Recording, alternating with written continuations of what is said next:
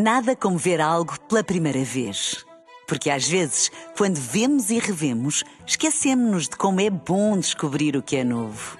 Agora imagine que viu o mundo sempre como se fosse a primeira vez. Zais.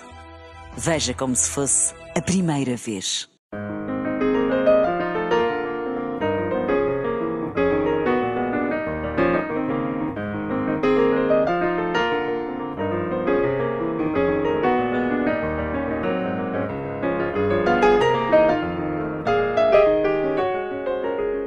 Bem-vindos ao Da Capa à Contra Capa. Estamos a caminho de mais o aniversário do 25 de Abril, o 49 que abre caminho à comemoração de cinco décadas de democracia em Portugal. Mas afinal, em que estado está essa democracia no nosso país?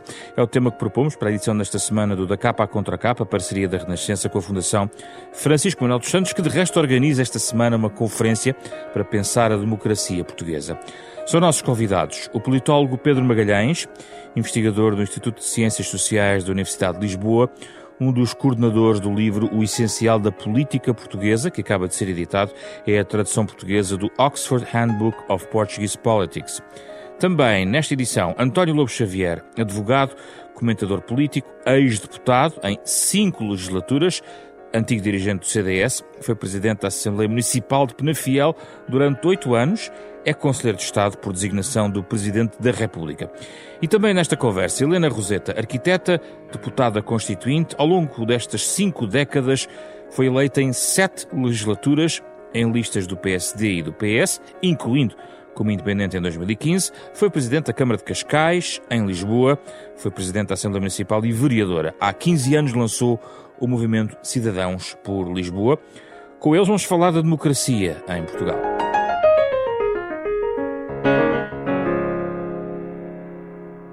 Muito obrigado pela vossa presença, é um gosto recebê-los aqui no nosso programa. Começo por si, Pedro Magalhães, aliás, com base neste livro que nos traz também esta conversa.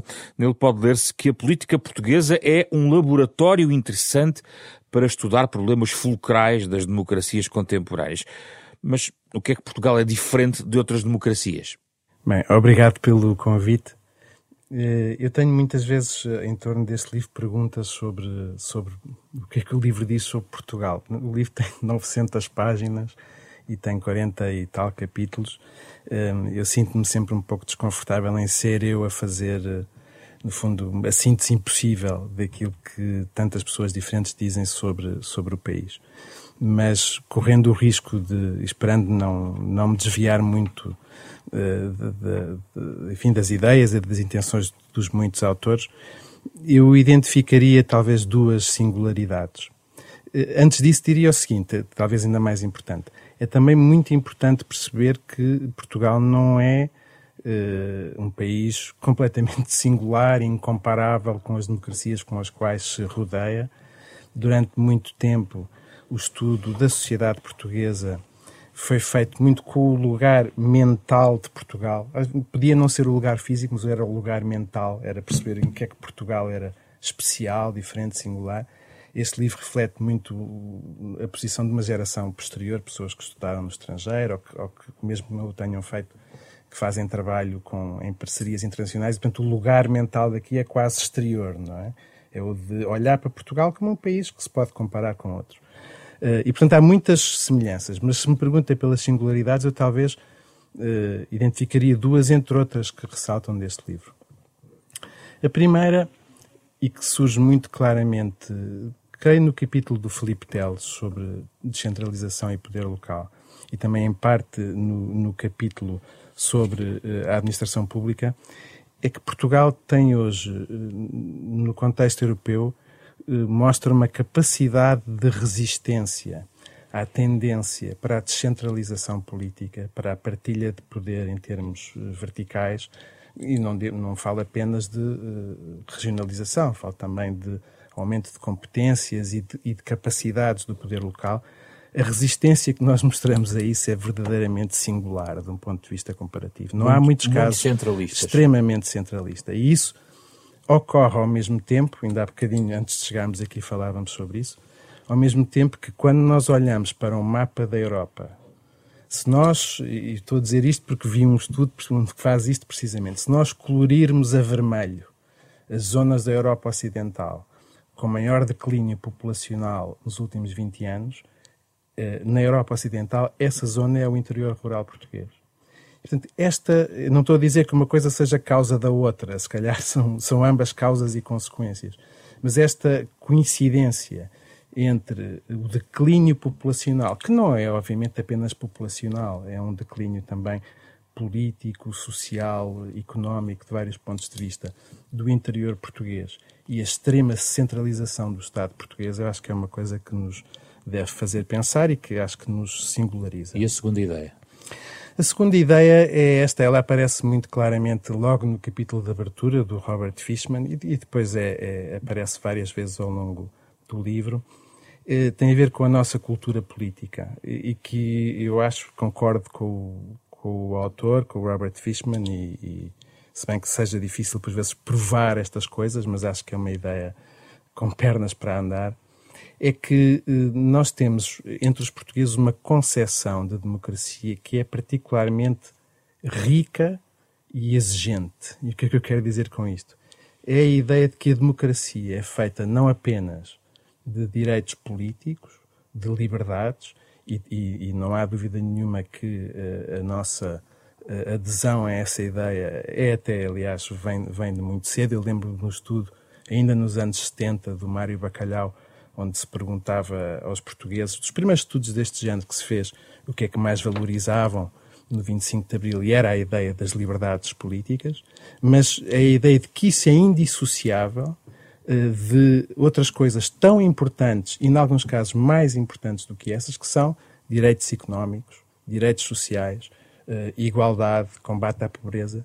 E essa, esse, esse pacote indissociável do que para nós significa democracia, democracia política e democracia social, é algo que eu acho que nos singulariza um pouco no contexto europeu e que depois faz com que, eh, perante eh, as evoluções, perante os desenvolvimentos, perante as políticas, perante os resultados dessas Sim. políticas, eh, os portugueses se posicionem muitas vezes de uma forma extremamente crítica em relação àquilo que vai sendo conseguido, que muitas vezes é, é bastante ao longo dos últimos já nem vou dizer desde os anos 70, no último, dos últimos 20 anos, é bastante, mas que muitas vezes não parece suficiente. E que, quando comparamos com uh, países até que se democratizaram mais tarde, de facto, a evolução não foi tão brilhante como aquela que, eh, pelos vistos, muitos portugueses aspiram. Helena Roseta, esta exigência em relação à democracia, na sua perspectiva, vem desse ponto positivo, que é a Constituição que aprovou na Assembleia da República?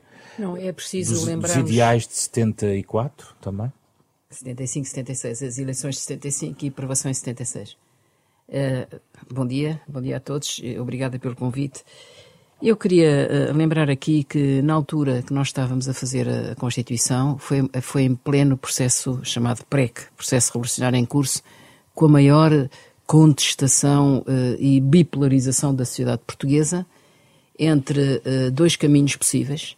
Havia um grupo fortemente ancorado no PCP e nos partidos à extrema-esquerda que queriam fazer uma democracia de modelo terceiro-mundista, cubano, se quiser, que era uma democracia em que não haveria parlamento, haveria um conjunto de assembleias, assembleias de base, de comissões de trabalhadores na, nas empresas e comissões de moradores nos locais, e essas assembleias de base uh, elegiam representantes numa assembleia.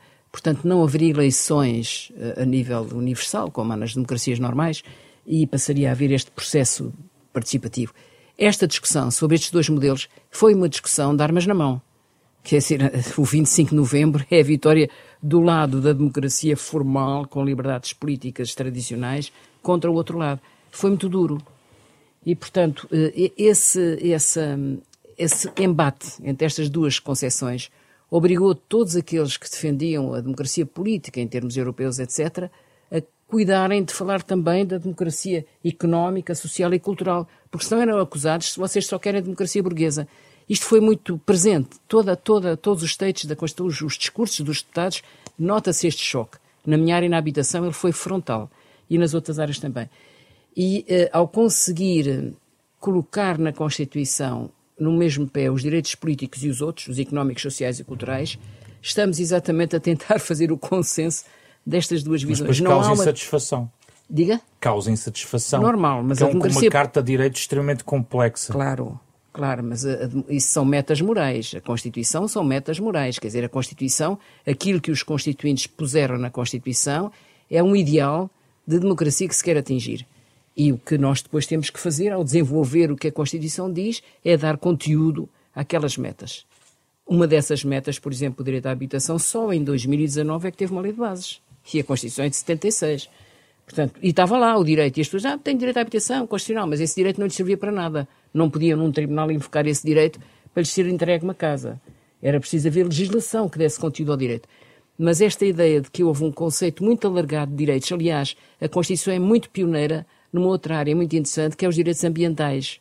Praticamente nenhuma Constituição nessa altura falava em ambiente, direito ao ambiente e à qualidade de vida. Eu própria introduzi essa expressão também, ambiente e qualidade de vida. Portanto, a Constituição beneficia da experiência que estava a acontecer nos outros países e beneficia do embate duríssimo da discussão ideológica que foi nacional, que se discutia não era só no Parlamento, era em todo lado, discutia-se nas famílias, discutia-se nas empresas, discutia-se em todo lado, para onde é que nós queremos ir.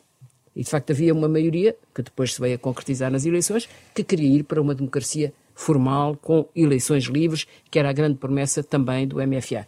Mas o embate foi forte e por isso eu acho que isso permitiu este milagre, que eu considero um certo milagre, não sei se estão de acordo comigo, num tempo tão conturbado, com tanta bata- batalhação nas ruas, com tanto ataque, com tanta. Não, não havia mortes aqui, os mortos passavam-se na- na- na- nas colónias, mas eh, não houve mortes aqui, houve muito poucos, mas com tanta violência e com tanto risco de confrontos, como é que foi possível aprovar uma Constituição que, com tão larga maioria e que durou tanto tempo e continua a durar?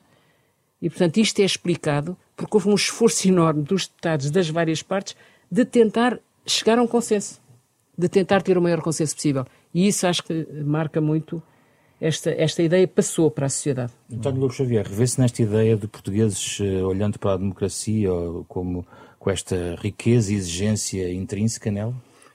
Num aspecto sim, noutro não. Em primeiro lugar, que a Constituição de 76, na sua fórmula, e depois da revisão de 82, é um milagre para quem viveu eh, aqueles tempos conturbados, estou totalmente de acordo. Um, milagre de sensatez e de equilíbrio, que nós às vezes desvalorizamos, mas acho que é um ponto eh, importante, até do, das- ligado porventura, embora eu não goste das explicações culturais para os fenómenos políticos, eh, ligado porventura à nossa forma de ser, à nossa à forma de ser dos portugueses. Mas eh, ultrapassado essa essa fase turbulenta, eh, in- instaurou-se um sistema equilibrado do ponto de vista das regras. Eu também não gosto nada de chorar sobre o país e lamentar-me que isto é um país incrível, pessoas incríveis. Não, acho o contrário. Sou, sou muito otimista. Acho que nestes 50 anos se fizeram coisas eh, absolutamente fantásticas.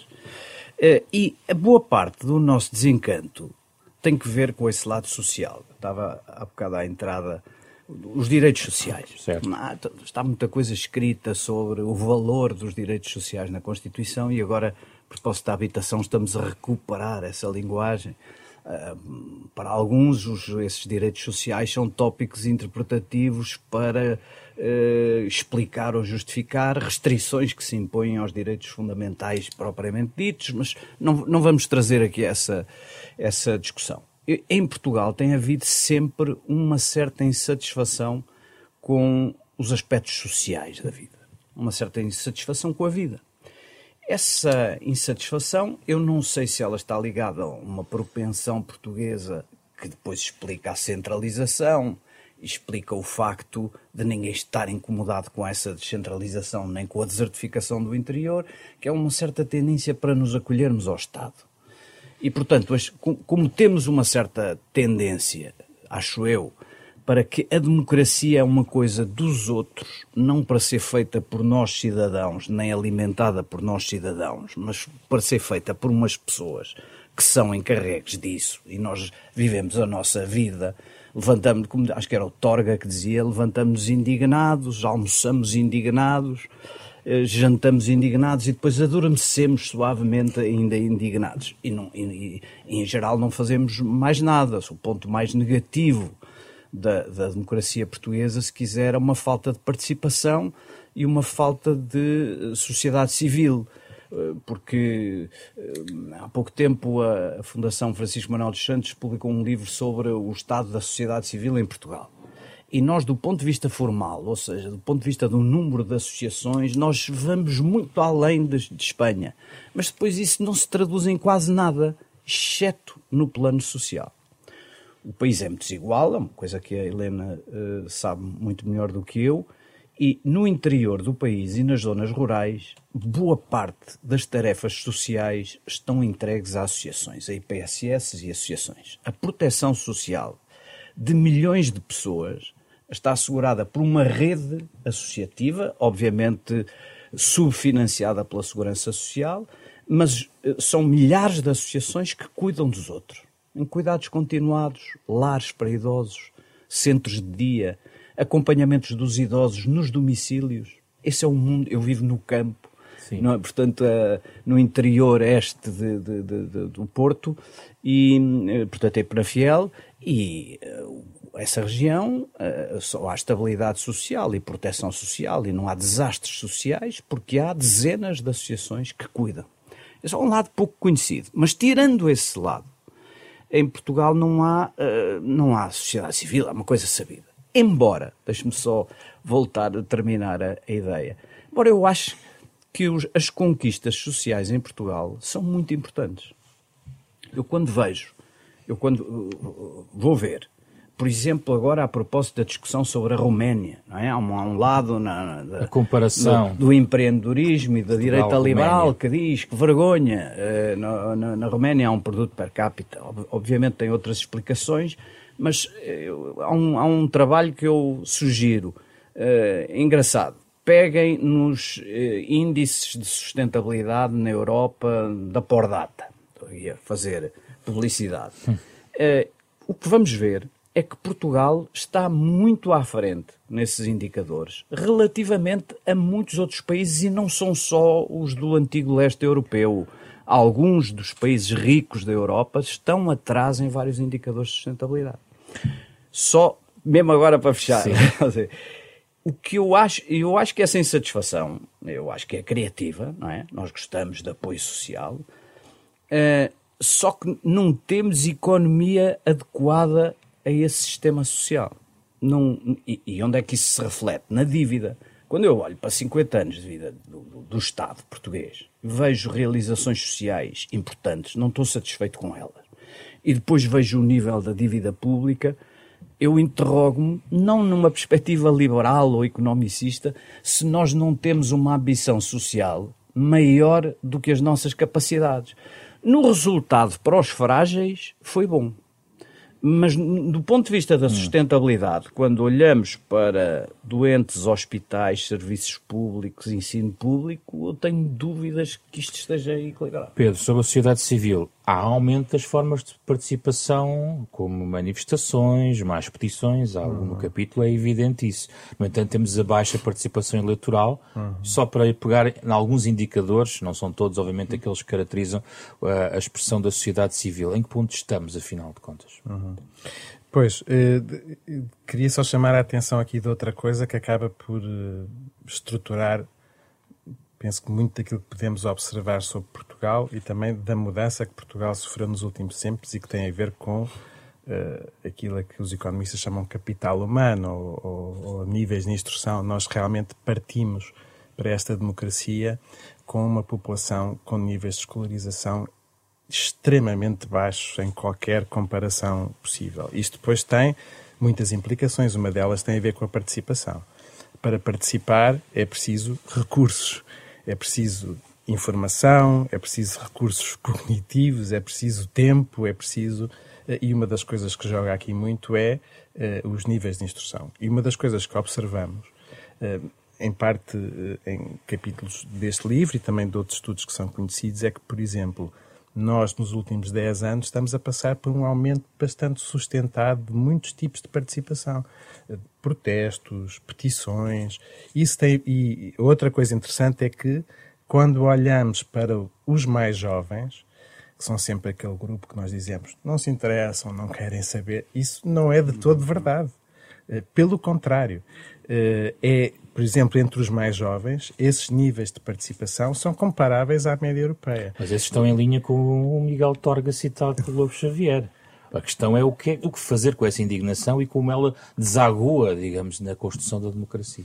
Bem, a maneira como a participação se converte depois em, em resultados e em políticas é muito complexa. Eu penso o que penso que é importante aqui é que quem tem o poder, não é, quem toma decisões, quem faz as políticas, sabe que eh, as decisões que toma e as posições que toma têm consequências, geram mobilização e, mais importante, eh, em última análise, quem está na política não vive, não está na política para permanecer no poder, está na política para concretizar coisas. Mas para as poder concretizar tem de estar no poder, não é? E se souber que eh, se a informação que lhe chega sobre os interesses das pessoas for mais dinâmica, resultado dessa participação, isso é importante para as políticas públicas.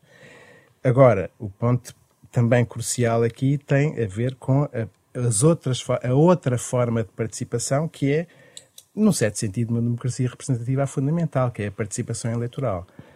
Tivemos sinais positivos nas últimas eleições. Há até sinais positivos dos quais eu penso que as pessoas ainda não se aperceberam muito bem. Por exemplo, a diferença. Eh, os mais jovens em todo o mundo, em todas as democracias, participam menos por razões bastante óbvias que têm a ver com o seu ciclo de vida, com o momento que estão na sua vida mas a diferença entre os mais velhos e os mais jovens diminuiu nas últimas eleições em termos de participação. O que eu penso tem muito a ver com a diversificação da oferta política e a capacidade que novos partidos tiveram para atrair os mais jovens. Agora, eh, já sei que já estou a falar há muito tempo, queria Sim. só dizer isto. A questão fundamental para mim não é tanto se a participação aumenta ou diminui é saber se aqueles que participam são muito diferentes dos que não participam. Ou seja, se aqueles que exprimem a sua voz são muito diferentes daqueles que estão em silêncio.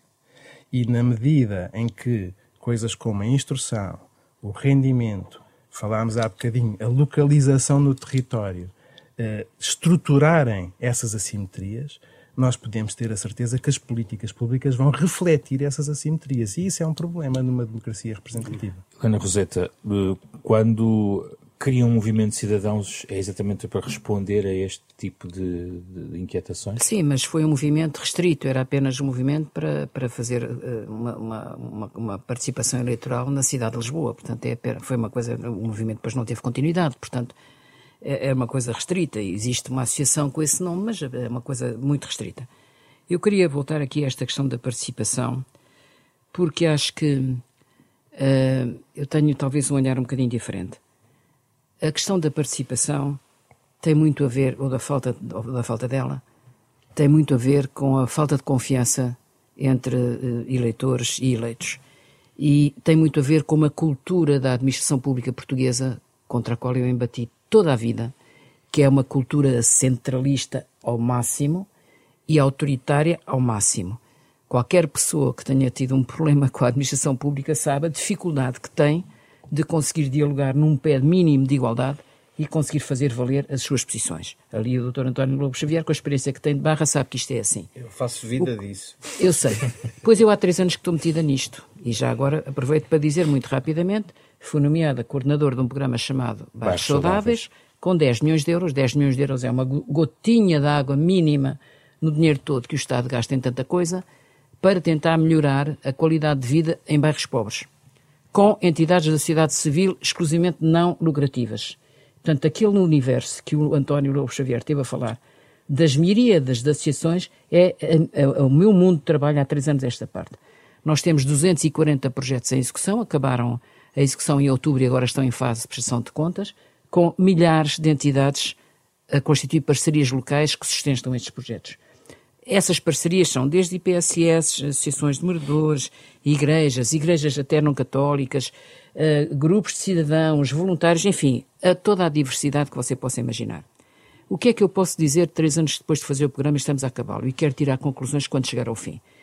É possível fazer políticas públicas de outra maneira. Eu fiz isto, esta experiência. Eu fiz esta experiência há três anos da minha vida que não faço outra coisa.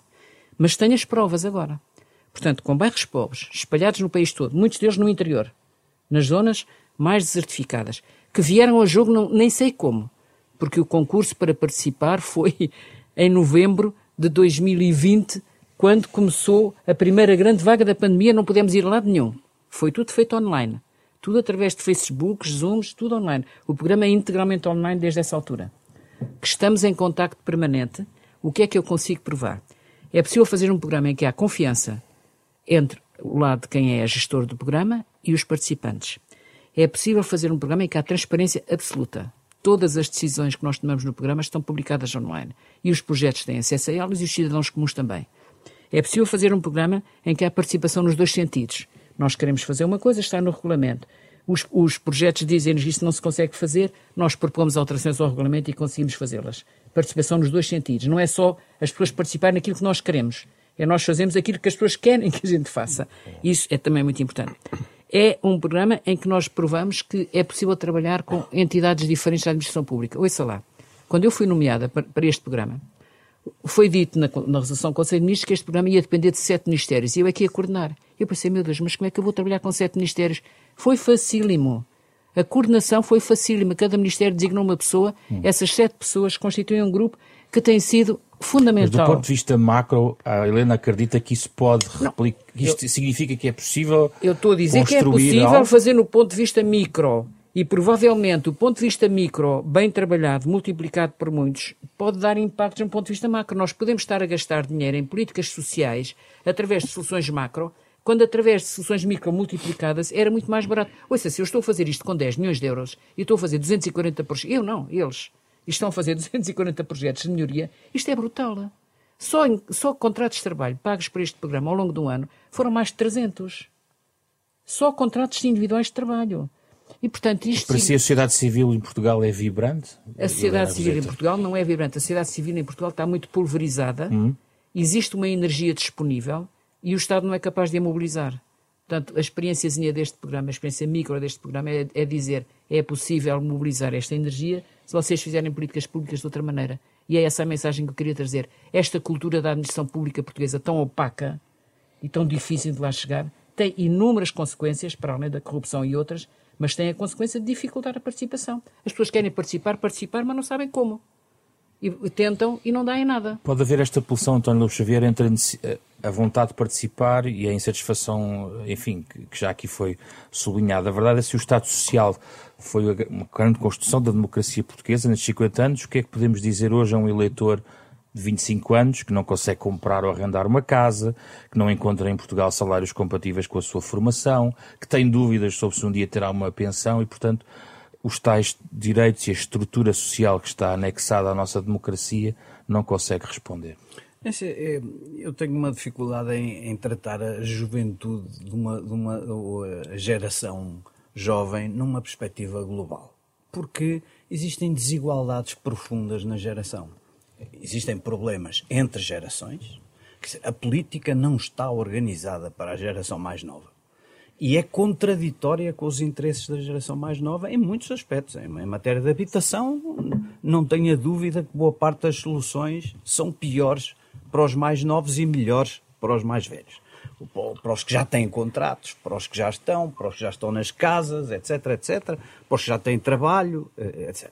Mas eh, na geração eh, dos mais novos há uma desigualdade muito grande, que é a desigualdade entre, porque repare, aqueles que têm formações formais muito boas, eu não tenho grande paciência para o lamento de que em Portugal não há emprego para, para, para, para, as qualificações deles. Não há, porque eles têm mais qualificações do que a média, porque tiveram possibilidades sociais e, e de rendimento para terem qualificações superiores.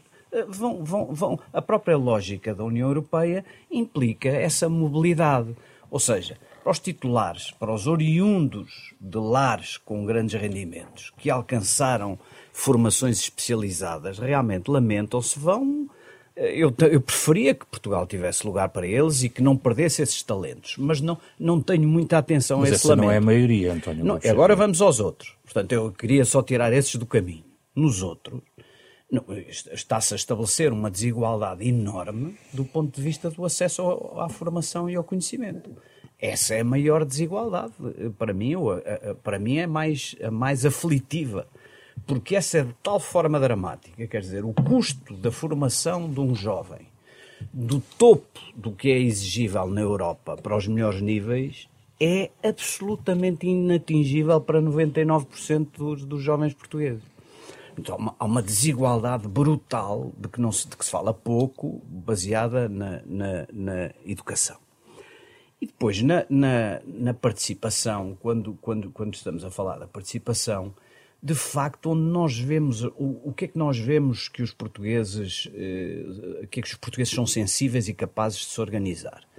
Em grande medida, ou causas de, de âmbito nacional, sei lá, suponha, Timor, ou causas sociais e humanitárias. Mas aqui, Helena Roseta, traz-nos o exemplo da habitação. Eu, eu, sei, não, sim, mas, mas teve, alguém teve com sensibilidade e conhecimento, teve que criar e orientar. Porque não é, eu não tenho ideia que nós sejamos eh, espontaneamente atraídos para causas mais focadas. Mas para as causas sociais, acho que somos. E temos um, um problema que é, que é difícil de resolver, que é este Porquê é que o país é centralizado? Há muitas explicações. Eh, nós temos uma ideia de país pobre que tem, uma das coisas que explica a centralização é uma ideia um pouco antiga de que, como somos pobres, temos de concentrar os recursos. Isso está ligado também à própria utilização dos fundos e aos critérios dos fundos. Mas há outra, outro aspecto que eu não sei bem como é que se dá à volta, que é este Nestes 50 anos, uma das coisas com sucesso que Portugal fez foi a descentralização local. Ah, as autarquias locais são um sucesso em Portugal. Eu creio que um referendo, diga-se o que se quiser das câmaras, da corrupção dos autarcas, mas fizeram um referendo sobre a importância do poder local, dos municípios, ah, terá uma maioria brutal, esmagadora dos portugueses a favor disso. E depois não tem na regionalização que é uma coisa estranha. Os portugueses entendem que a, as estruturas intermédias entre o Estado e as autarquias são, são réplicas do Estado Central e não réplicas das autarquias de baixo para cima. Um, as, as, eu, eu, tenho ideia de que um, um modelo de, de, descentralização que fosse construído, que já se tentou e já se falou, não é nada de novo que eu vou dizer, a partir das associações de municípios, que é uma coisa que as pessoas percebem, entendem e apoiam, eh, era muito mais fácil do que construí-lo ou falar dele como uma coisa de cima, feita na Assembleia da República, empurrada pelo governo ou oferecida pelo governo numa bandeja.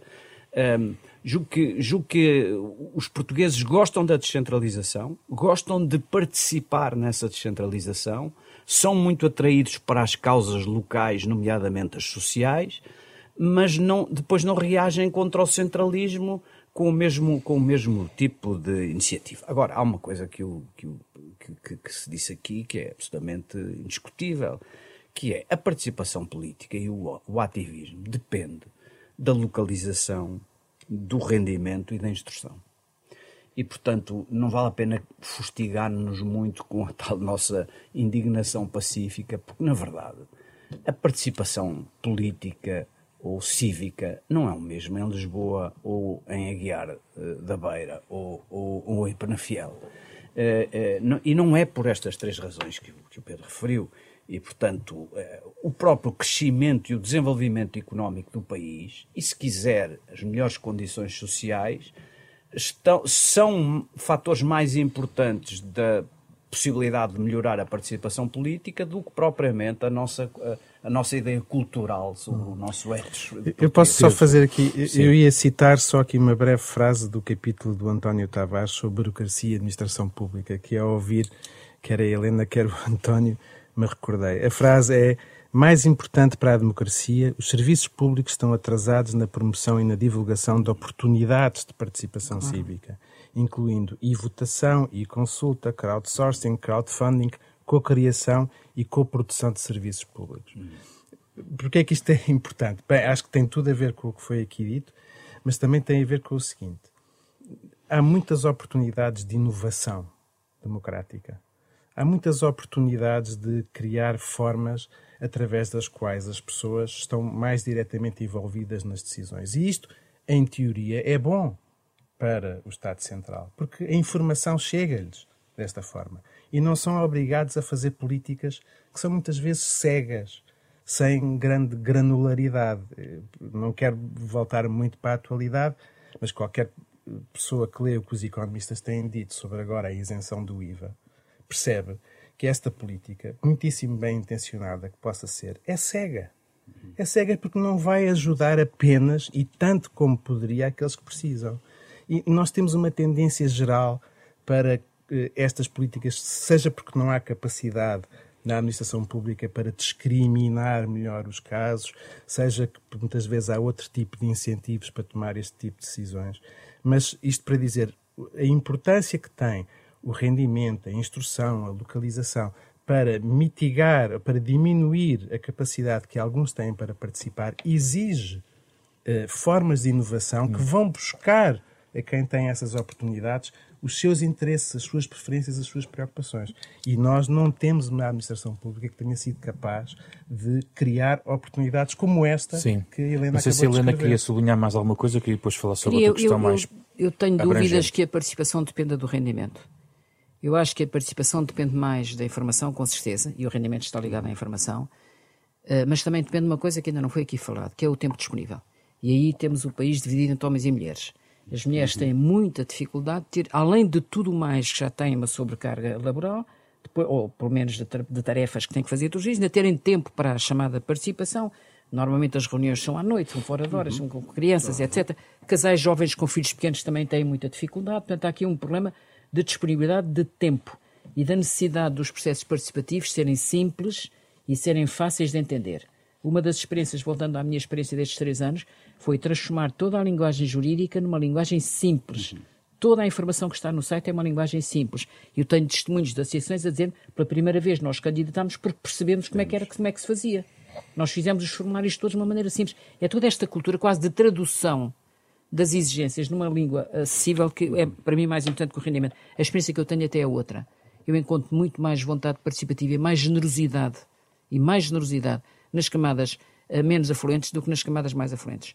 Encontro não, não, isso eu concordo, isso uma, eu concordo. uma disponibilidade para a interajuda absolutamente incrível. Sim. Você fica impressionado com a capacidade que as pessoas têm em condições tão difíceis de ainda chegar mais um à mesa do que noutras situações. Portanto, tenho esta dificuldade. Queria também dizer aqui uma coisa que eu acho que é muito importante. Todos estes problemas da participação e das dificuldades da participação e da evolução da geração jovem, etc., têm a ver com. O tempo mudou, o mundo mudou, Portugal mudou, mas o resto do mundo também mudou. E há aqui uma mudança central nestes processos participativos todos que se chama novas tecnologias da informação e depois a emergência das redes sociais. Isto muda tudo. Portanto, as pessoas hoje, a sua forma mais direta e imediata de participação, quando têm acesso à internet, é porem um like ou qualquer coisa, manifestarem a sua emoção perante uma coisa qualquer. E não é fazerem qualquer processo de investigação, nem terem que ir trabalhar para coisa nenhuma, nem disporem de tempo. É muito simples. Põem lá um coraçãozinho ou dizem o contrário. E isto altera as condições da participação. Porque a participação normalmente existe discussão entre parceiros para como é que vamos fazer, o que é que vamos fazer, e aqui não há discussão nenhuma. Cada um diz a sua emoção, quem ganha é quem, lá, quem tem lá mais likes. Isto afeta profundamente a participação e outro tema que provavelmente você irá pôr no nosso debate, a influência das redes sociais e, e disto tudo na comunicação social e na, e na democracia. E, e, na democracia, no, no respeito, e aqui gostava que o Pedro nos trouxesse aquilo que está estudado em relação a Portugal, aos vasos comunicantes entre as insatisfações latentes, as participações que acabamos aqui por uh, exemplificar e o quadro político geral que nos leva a um debate sobre a questão do populismo. Esses vasos comunicantes em Portugal, uh, quais, quais, são eles, aquilo que é estudado, e há aqui uma, uma parte do, do livro uh, que pode assustar quando se conclui que da crescente predisposição do povo português para depender de um líder forte para resolver problemas difíceis, remete-nos também para um debate que pode vir por aí e outra que está também, não sei se no capítulo do próprio Pedro, que tem a ver com a baixa rejeição de formas não democráticas do governo que existe em Portugal. O que é que está a passar na cabeça dos portugueses deste ponto de vista? Pois, estes indicadores têm todas as suas limitações, não é? Mas a verdade é que, desde há vários anos que se coloca nos inquéritos em toda a Europa e, aliás, em todo o mundo, uh, amostras representativas da população, as suas atitudes, tenta medir as suas atitudes em relação à democracia enquanto regime, não é? E nós, em Portugal, verificamos uma coisa que é perguntamos às pessoas se acham que uma democracia é uma boa maneira de governar o país e maiorias muito expressivas dizem que sim, com certeza, não é? E depois, quando lhes perguntamos, mas então se houvesse antes uns especialistas a tomar decisões em vez de serem os políticos? Com certeza. Uh, e se houvesse um líder forte que não se tivesse de preocupar com o Parlamento e com as eleições, bem, só 37% dos portugueses no último inquérito que fizemos rejeitam essa ideia. E em proporção, uma proporção que é menor do que aquela que verificávamos no início do século. Eu acho que não há uma explicação simples para isto. Um, uma das coisas de que falamos aqui, em particular no meu capítulo, é que é precisamente entre os cidadãos que olham para a democracia primordialmente como uma forma de resolver problemas sociais e desigualdade, que esta rejeição é menor. Eu acho que isto é um pouco um sinal de alarme sobre como é que a insatisfação com uh, outcomes sociais depois leva uh, a questionamentos de natureza política.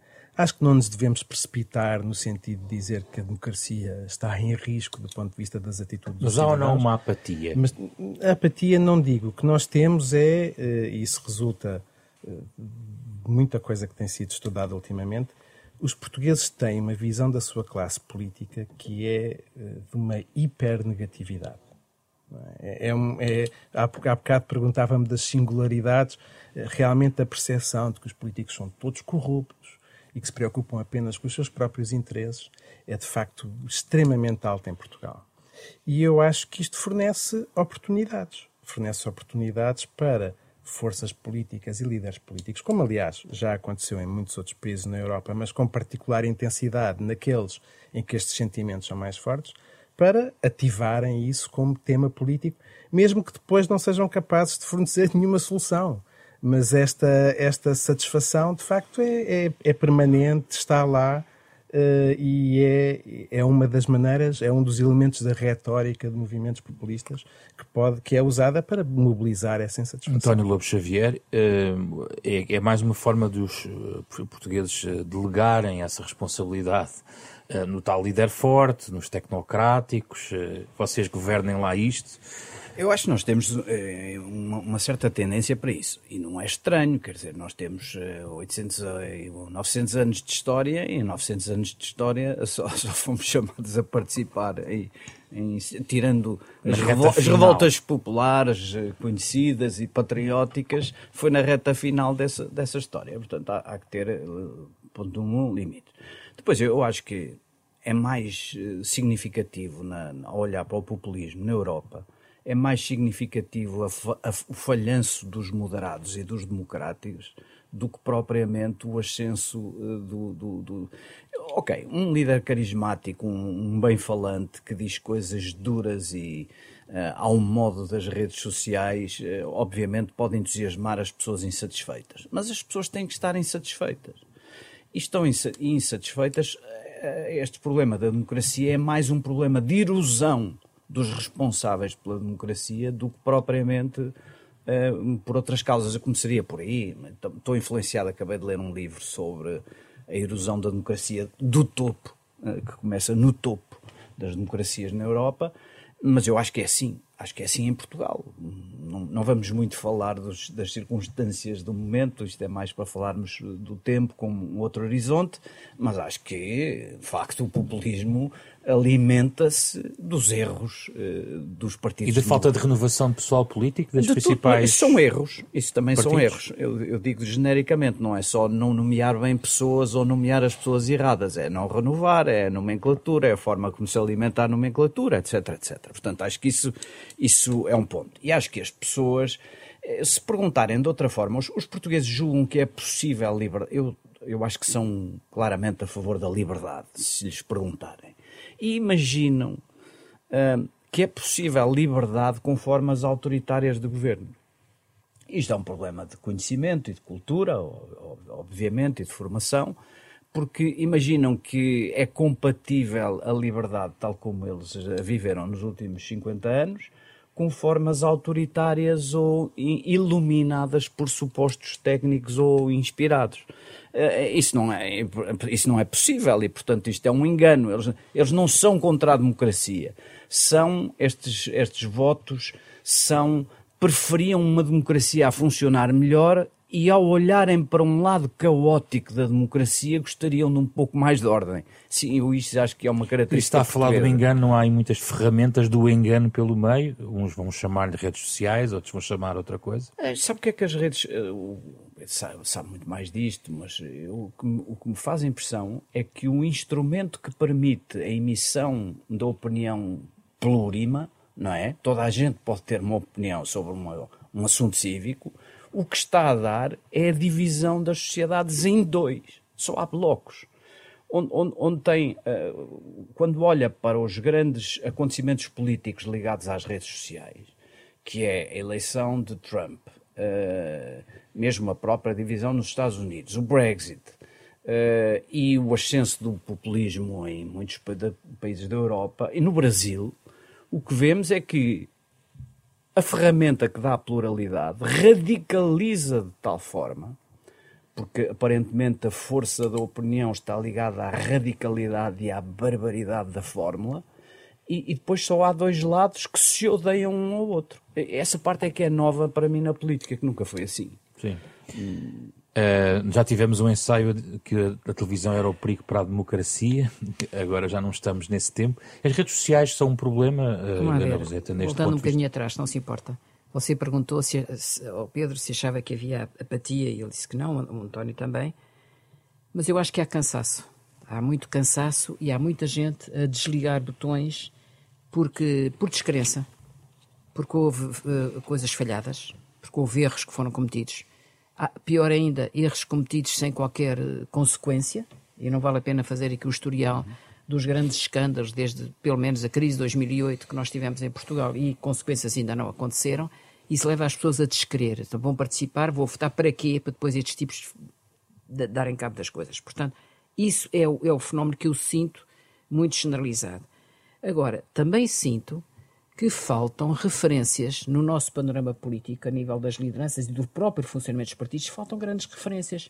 Eu acabo de ler duas biografias, uma ainda não acabei, absolutamente extraordinárias, duas grandes mulheres que nasceram nos anos 20 do século passado, Natália Correia e Simone Veil. Eu vejo aquelas mulheres, às vezes completamente isoladas, em contextos complicadíssimos, a Simone Veil em campo de concentração, terem uma noção clara dos seus valores e defenderem-nos até à morte coisa que eu não vejo hoje. Vejo as pessoas muito despreocupadas, quer dizer, misturam o essencial com o acessório. Quando eu estou a falar de pessoas, estou a falar de lideranças. Uhum. Misturam o essencial com o acessório, pronunciam-se sobretudo quanto há importante ou não é importante. Não vale a pena dar aqui o exemplo máximo disto, mas toda a gente está a perceber o que eu estou a dizer. E, portanto, isto não ajuda a criar aqui consensos daquilo que é essencial. Porque no acessório podemos estar todos divididos, mas no essencial não devíamos estar. Deixámos de distinguir as duas coisas. E como, na minha interpretação, e posso estar a cometer aqui um erro de interpretação, porque não sou especialista, na minha interpretação, a, a regra das redes sociais é uma regra emocional, não racional. E é uma regra de eu só vou aos sítios onde dizem aquilo que eu quero ouvir. E, portanto, radicaliza e bipolariza. E e essa agenda das redes sociais influencia brutalmente a agenda dos noticiários propriamente ditos, nomeadamente os televisivos, são arrastados. Contam todos os dias a mesma coisa dez vezes porque é a coisa que está com mais visualizações nas redes sociais. Isto dificulta imenso que as pessoas tenham acesso a uma informação mais ampla, mais plural e mais diversa. Depois as redações também não têm gente para fazer determinados trabalhos. Portanto, chamam especialistas, que nós não sabemos do que é que são especialistas, para se pronunciarem. Isto empobrece. Portanto, há um empobrecimento, na minha opinião, há um empobrecimento muito grande do espaço mediático, há um empobrecimento muito grande das lideranças partidárias, com faltas de referências e falta de uh, coisas sérias, isto não ajuda. Não ajuda. Portanto, uh, sinto que toda esta, todo este caos, como já foi aqui dito, leva à descrença e leva as pessoas a dizer mal por mal, então que venham gajos, ponha isto na ordem que eu estou farto Mas para si, referências que faltam não são os homens providenciais como não os são entendemos, os homens providenciais, é? são pessoas com a coragem de defender os seus valores, que não estejam constantemente a mudar de uhum. opinião. Uhum. Que, que, sejam capazes de distinguir o essencial do acessório. Faltam-me é, essas vozes. moral, não é? Faltam-me essas vozes, percebe? Eu olho para trás e vejo grandes figuras ao longo da democracia portuguesa. Também muitos deles foram completamente atacados, insultados quanto há, mas havia ali uma coerência. Há com certeza figuras dessas na nossa política, mas não são as figuras que a gente vê todos os dias. E depois vemos esta confusão de, de vozes, eh, com grande prioridade para, o, para a indignação sem consequências diretas, a não ser vão-se todos embora. isto não é, não é bom, não é saudável. Portanto, eu sinto aqui, eu própria, que sou uma pessoa com muita participação política, com muita experiência, com alguma cultura, com algum conhecimento, desligo os botões. Não vejo, não quero ver, não estou para isso. Ora, se eu cheguei a este ponto, o que fará pessoas que têm muito menos experiência política? Pedro Magalhães. Bem, eu. Eh, eu também sinto isto da falta de pessoas com a tal autoridade moral, mas também me lembro que quando Helmut Kohl se tornou chanceler da Alemanha, eh, muitos comentários a dizer onde vão os Adenauers, onde vão. Há aqui também uma coisa que é um bocadinho cíclica, que é nós às vezes só conseguimos perceber uh, as qualidades das lideranças em retrospectiva. Atrás de mim virá quem é, mim bem dirá, diz é, o povo. É. Eu talvez, sem, sem negar que também sinto um pouco isto, eu talvez dirigiria a questão para uma coisa que me parece mais estrutural, que é uh, a democracia representativa é a melhor maneira que nós encontramos até agora de transformar conflitos em coisas que se possam resolver sem violência, de conseguir que os interesses das pessoas sejam de alguma forma refletidos nas decisões políticas. Sobre isso, eu pessoalmente não tenho qualquer dúvida. Mas também é verdade que a plena igualdade política, ou seja, a capacidade de eh, das decisões políticas, até dos próprios órgãos representativos, olhamos para o nosso Parlamento, ou para o Parlamento da maior parte dos países, ser um reflexo da sociedade, é, é, é, é limitada, é muito imperfeita. Eh, e depois, quando estudamos as próprias políticas públicas, a que interesses é que elas respondem mais ou menos sistematicamente? Quem é que é melhor ou pior representado? aquilo que nós vemos é que o poder social é inevitavelmente refletido no poder político. E as decisões que são tomadas não refletem de forma. Uh, mas isso é verdade em todas as democracias. E é também por isso que eu acho que aquilo a que nós chamamos o populismo e a preocupação que os democratas têm com as ameaças do populismo são também universais.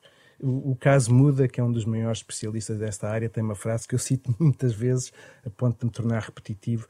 Uh, as respostas do populismo são muito más. Mas as perguntas são boas, muitas vezes boas perguntas.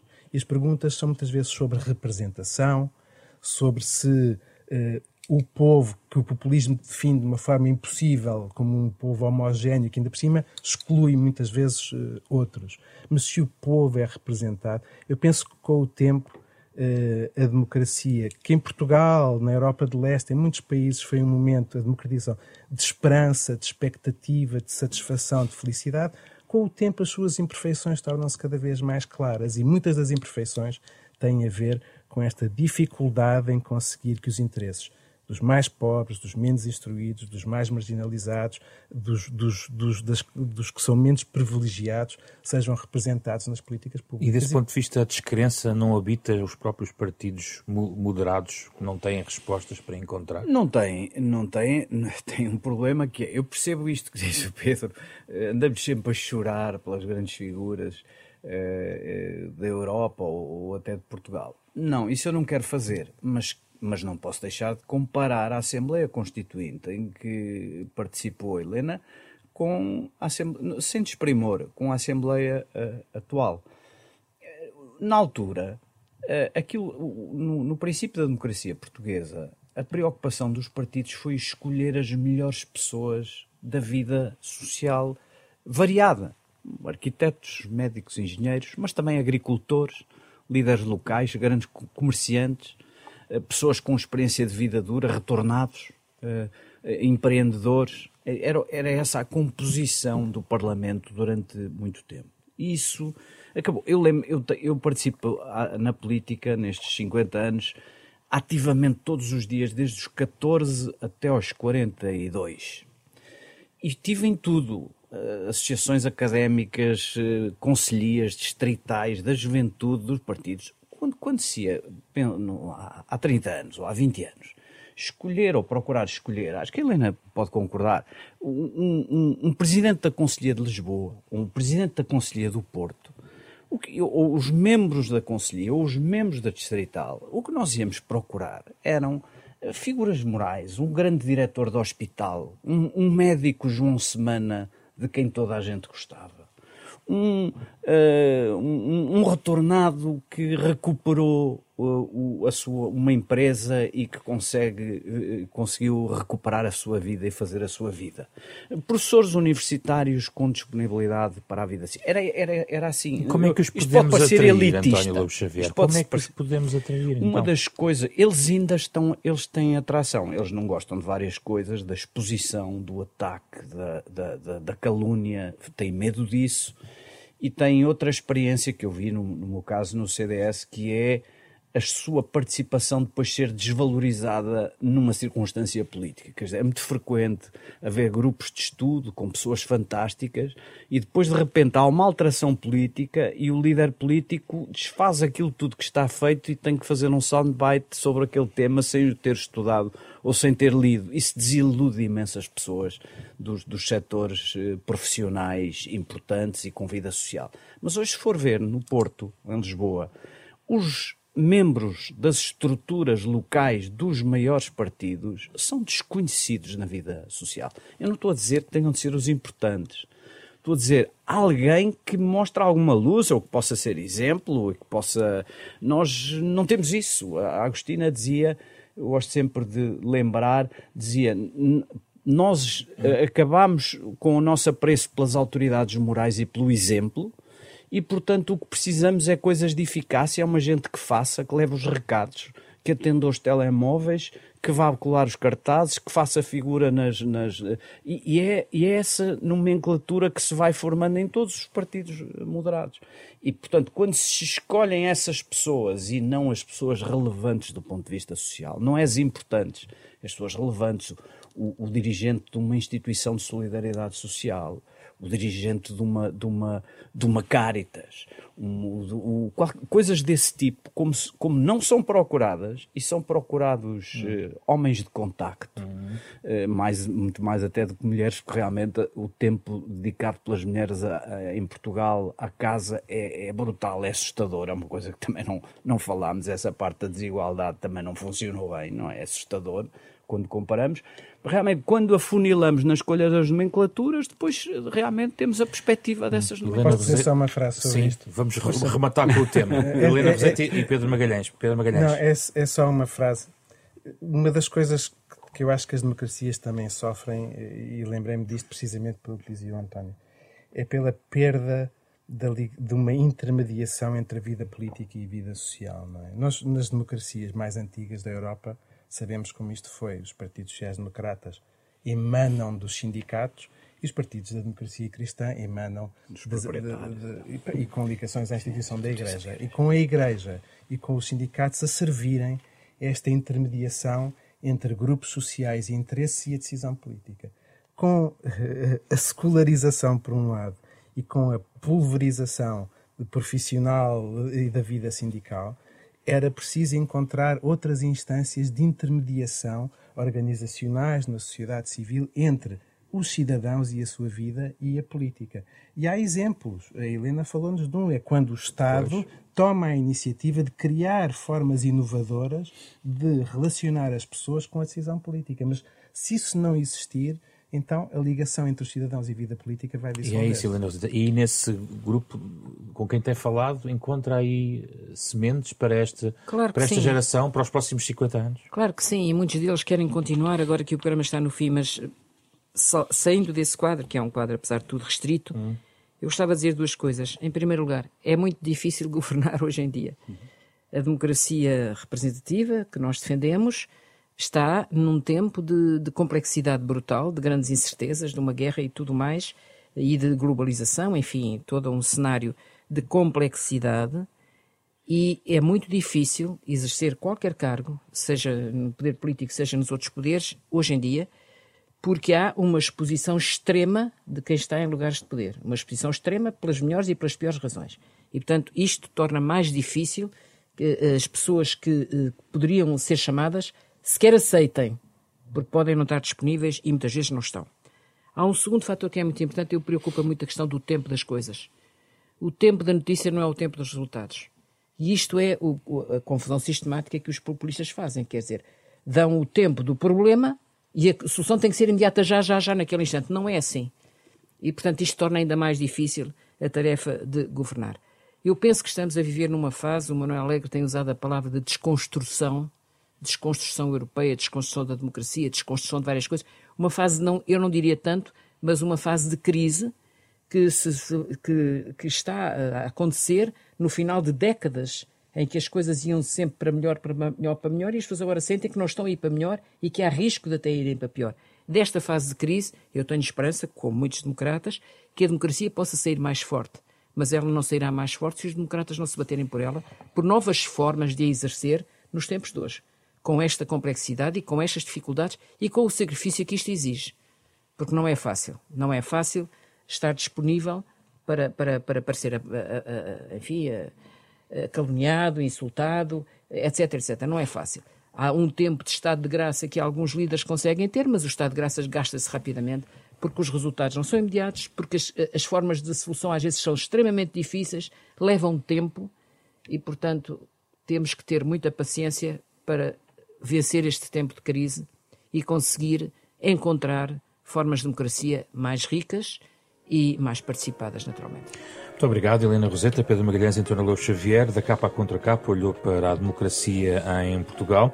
Este é um debate que está disponível na íntegra em podcast, nas plataformas digitais habituais, nos sites da Renascença e da Fundação Francisco Manuel dos Santos. O genérico original deste programa é do pianista Mário Lagínia. Fizeram esta edição esta semana Fernando Alexandre, André Peralta, Ana Marta Domingos e José Pedro Frazão. Na próxima semana voltamos para outro tema, exatamente no dia 25 de abril.